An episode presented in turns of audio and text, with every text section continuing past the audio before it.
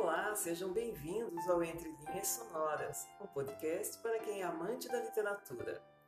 Eu sou Andréa Visoto e convido vocês para ouvirem e curtirem os melhores romances, poemas, contos, textos filosóficos e muito mais.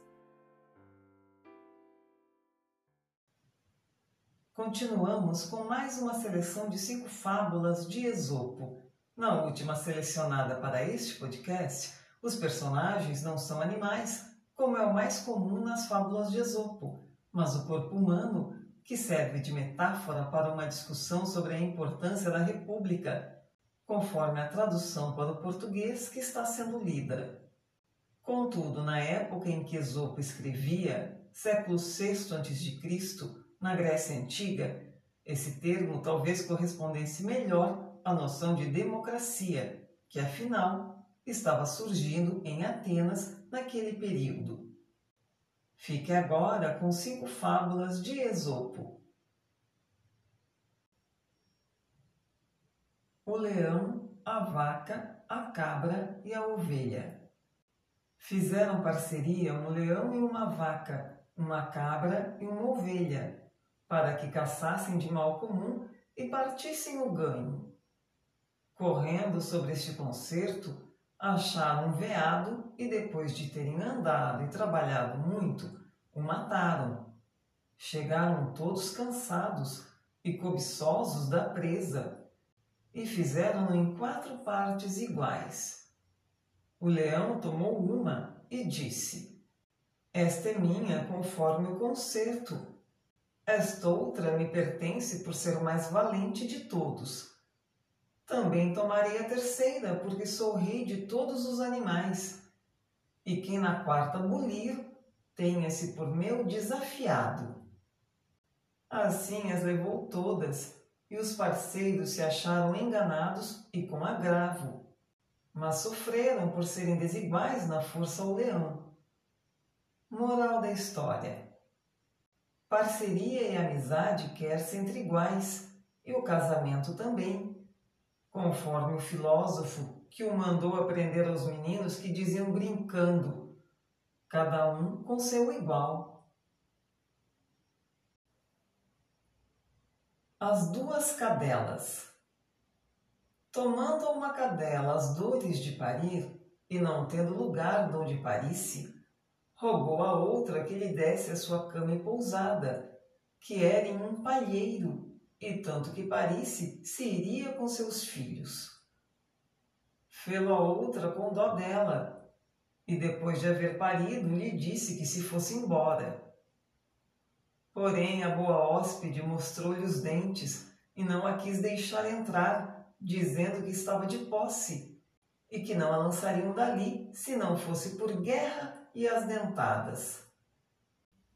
Moral da história: Mostra esta fábula ser verdadeiro adágio que diz: Queres inimigo? Dá o teu e pede-o, porque sem dúvida há muitos homens como esta cadela parida, que pedem humildemente, mostrando sua necessidade, e depois de terem o alheio em seu poder, reganham os dentes a quem lhe pede, e se são poderosos, ficam com ele. O galo e a raposa. Fugindo as galinhas com seu galo de uma raposa, subiram-se em um pinheiro, e como a raposa ali não pudesse fazer-lhes mal, quis usar de cautela e disse ao galo: Bem podei descer-vos seguramente, que agora acabou-se de assentar paz universal entre todas as aves e animais. Portanto, vinde, festejaremos este dia Entendeu o galo a mentira, mas com dissimulação respondeu: Estas novas, por certo, são boas e alegres, mas vejo acolá assomar três cães. Deixemo-los chegar, todos juntos festejaremos. Porém a raposa, sem mais esperar, acolheu-se dizendo: Temo que o não saibam ainda e me matem. Assim se foi e ficaram as galinhas seguras. Moral da história: um cravo tira outro cravo, Por este galo pode entender-se o homem sisudo, que quando o outro com palavras o quer enganar, dissimula, fingindo que não o entende, e com palavras brandas se defende. Que se o falso encontra homem avisado, quase sempre cai nos laços que armou. O leão e os outros animais. Estava o leão doente, fraco de velho, e vindo um porco montês, que lhe lembrou ser maltratado dele em outro tempo, deu-lhe uma forte trombada e passou. Veio um touro e escornou-o, e outros muitos animais, por se vingarem, o maltratavam. Por derradeiro veio um asno e deu-lhe dois coices, com que lhe derrubou as queixadas. Chorava o leão, dizendo: Tempo sei eu que todos estes só de meu bramido tremiam, e nenhum havia tão forte que não fugisse de se encontrar comigo.